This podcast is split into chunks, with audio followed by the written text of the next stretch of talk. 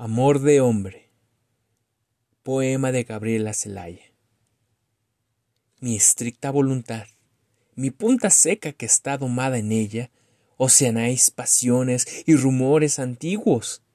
El cauterio que aplicó a ella llega amorosa que, sin forma, palpita. Si hiero, si mato, si engendro, su examen sonrisa me conmueve y me excita.